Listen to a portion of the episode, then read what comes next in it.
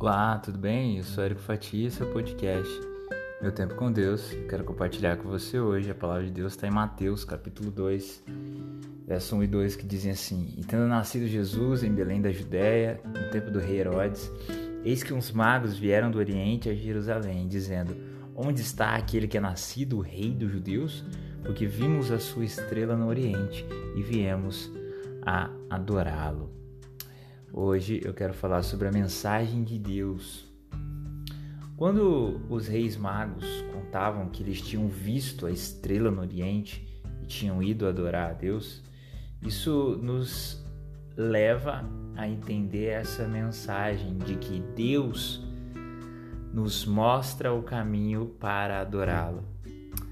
Você sabe, as pessoas elas veem os sinais de Deus todos os dias pôr do sol, por exemplo, que tira o nosso fôlego, recém-nascidos que trazem lágrimas de alegria, mas todos os que veem os sinais, será que todas essas pessoas que veem os sinais de Deus se aproximam dele?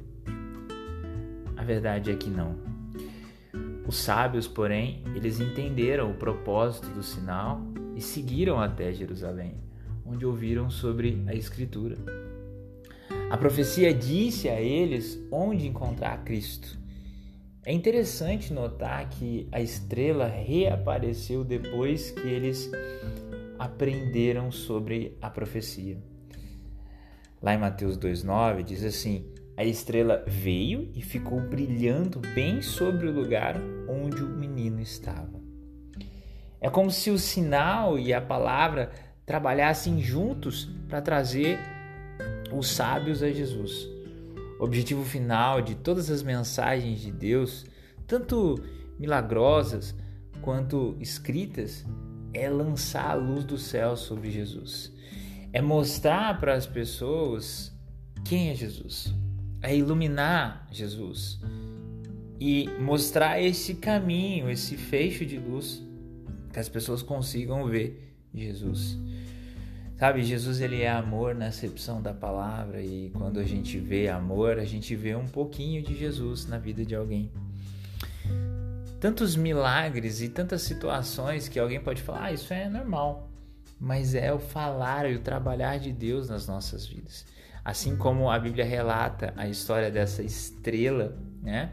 Estrela de Davi, que mostrou aos sábios ali o caminho para Jesus, às vezes ao longo do seu dia você tem várias oportunidades de ver Jesus e aprender com o amor dele na sua vida.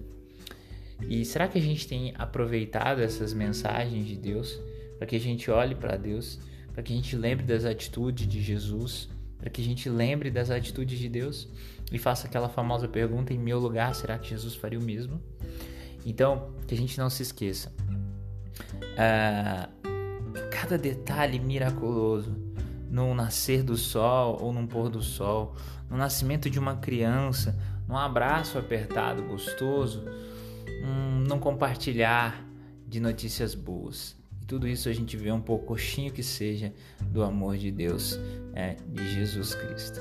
Que Deus te abençoe, que você fique com as mensagens de Deus. Olhe para Jesus, não olhe para os homens. Olhe para Jesus, porque Ele é o caminho, a verdade e a vida. Ninguém vai ao Pai a não ser por meio dele.